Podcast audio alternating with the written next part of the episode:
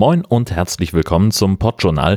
Das ist Episode 11 vom 1. Oktober 2023. Ich bin Jörn Schaar, Journalist und Podcaster aus Riesebü und ich kehre hier einmal im Monat die Nachrichten für die deutschsprachige Indie-Podcast-Szene zusammen. Google macht mal wieder Google-Sachen, KI ist einmal mehr Thema und das erste deutsche Podcast-Volontariat ist ausgeschrieben. Das gucken wir uns genauer an und zwar jetzt. Ein Volontariat, das ist die Ausbildung zum Journalisten oder zur Journalistin. Das gibt es in allen Mediengattungen und jetzt eben auch für Podcasts.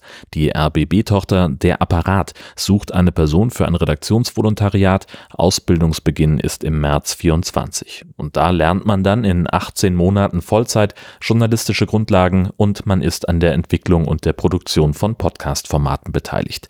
Vertiefende Kurse bei der Electronic Media School und eine dreimonatige Hospitanz beim Podcast Radio Detektor FM in Leipzig sind Teil des Ausbildungsplans und Bewerbungsschluss ist der 15. Oktober 23. Die Stellenausschreibung verlinke ich in den Shownotes.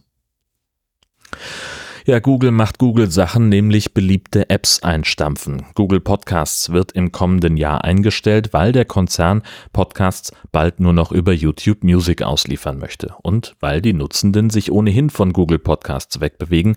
Im offiziellen Blogpost heißt es, nur 4% der von Edison Research befragten US-BürgerInnen nutzen den Dienst, gegenüber 23% der Befragten, die YouTube Music für ihren Podcast-Konsum öffnen. Der Rest der Welt muss sich jetzt damit abfinden, denn außer in den USA waren Podcasts bei YouTube Music nur noch in Kanada und in Lateinamerika verfügbar. Im Unterschied zu Google Podcasts, das gibt's überall. Schwierige Datenbasis. Andererseits ist Podcast hören über RSS-Feed und Open-Source-Apps in meinen Augen ohnehin die bessere Wahl. Deswegen freue ich mich auch sehr über die neue Version von AntennaPod. Die bringt ein schönes Komfort-Feature, wie ich finde, denn dort kann man jetzt Zeiten festlegen, zu denen automatisch der Sleep-Timer aktiviert wird. Wenn ich also immer zwischen 22 und 23 Uhr ins Bett gehe, stelle ich das dort ein und wenn ich dann in dieser Zeit einen Podcast starte, geht automatisch der Sleep-Timer an. Tolle Nummer, finde ich wahnsinnig komfortabel. Spotify testet gerade KI-gestützte Übersetzungen von Audioinhalten in andere Sprachen. Das allein wäre hier keine Nachricht, aber es geht bei diesem Test auch darum, wie gut das mit den Stimmen der jeweilig Podcastenden funktioniert. Bisher wurden ausschließlich englischsprachige männliche Hosts ausgewählt und deren Episoden in Deutsch, Französisch und Spanisch übersetzt. Das Ergebnis können sich ausschließlich Premium-KundInnen anhören ob und wann das Feature für alle Podcastenden ausgerollt wird, ist aber noch nicht klar. Allerdings, und jetzt komme ich wieder raus aus dem Walled Garden von Spotify ins offene Internet, allerdings haben Esel und Teddy vor kurzem etwas ähnliches gezeigt. In einer Folge mit dem Titel Ich möchte das nicht, Gisela, hat Teddy eine KI mit seiner Stimme angelernt und die Sprachschnipsel für diese Podcast-Episode benutzt und dabei hat er dann auch Italienisch gesprochen. Also nicht er selbst, aber es klang doch beeindruckend stark nach ihm. Ich verlinke die Episode in den Shownotes, denn sie ist sehr gut.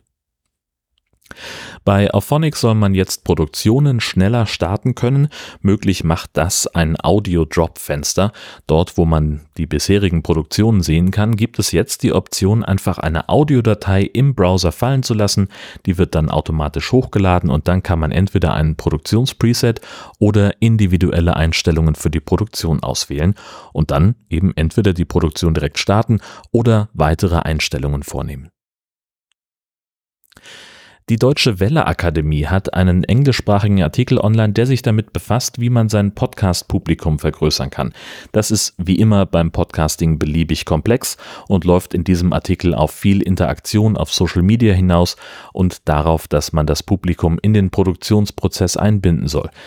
Also beispielsweise auf Fragen, Kommentare und Themenideen aus dem Publikum eingehen. Und das passt zu Erkenntnissen, die jemand aus einem ChatGPT-Prompt gezogen hat. The Podcast Host hat nämlich ChatGPT negative Rezensionen von Podcasts durchsuchen lassen, um Gründe dafür zu finden, warum jemand einen Podcast deabonniert hat. Zu wenig Interaktion mit dem Publikum ist einer der acht Gründe dazu, neben zu viel Werbung, zu schlechter Audioqualität und zu viel Struktur und gleichzeitig ständigen Wiederholungen.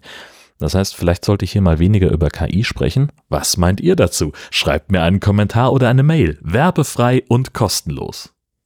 Na gut. War ein Versuch wert. Einen habe ich noch zum Schluss. Studierende der Uni in Bern haben eine Podcast-Pflicht für alle Vorlesungen gefordert. Das soll die Chancengleichheit erhöhen.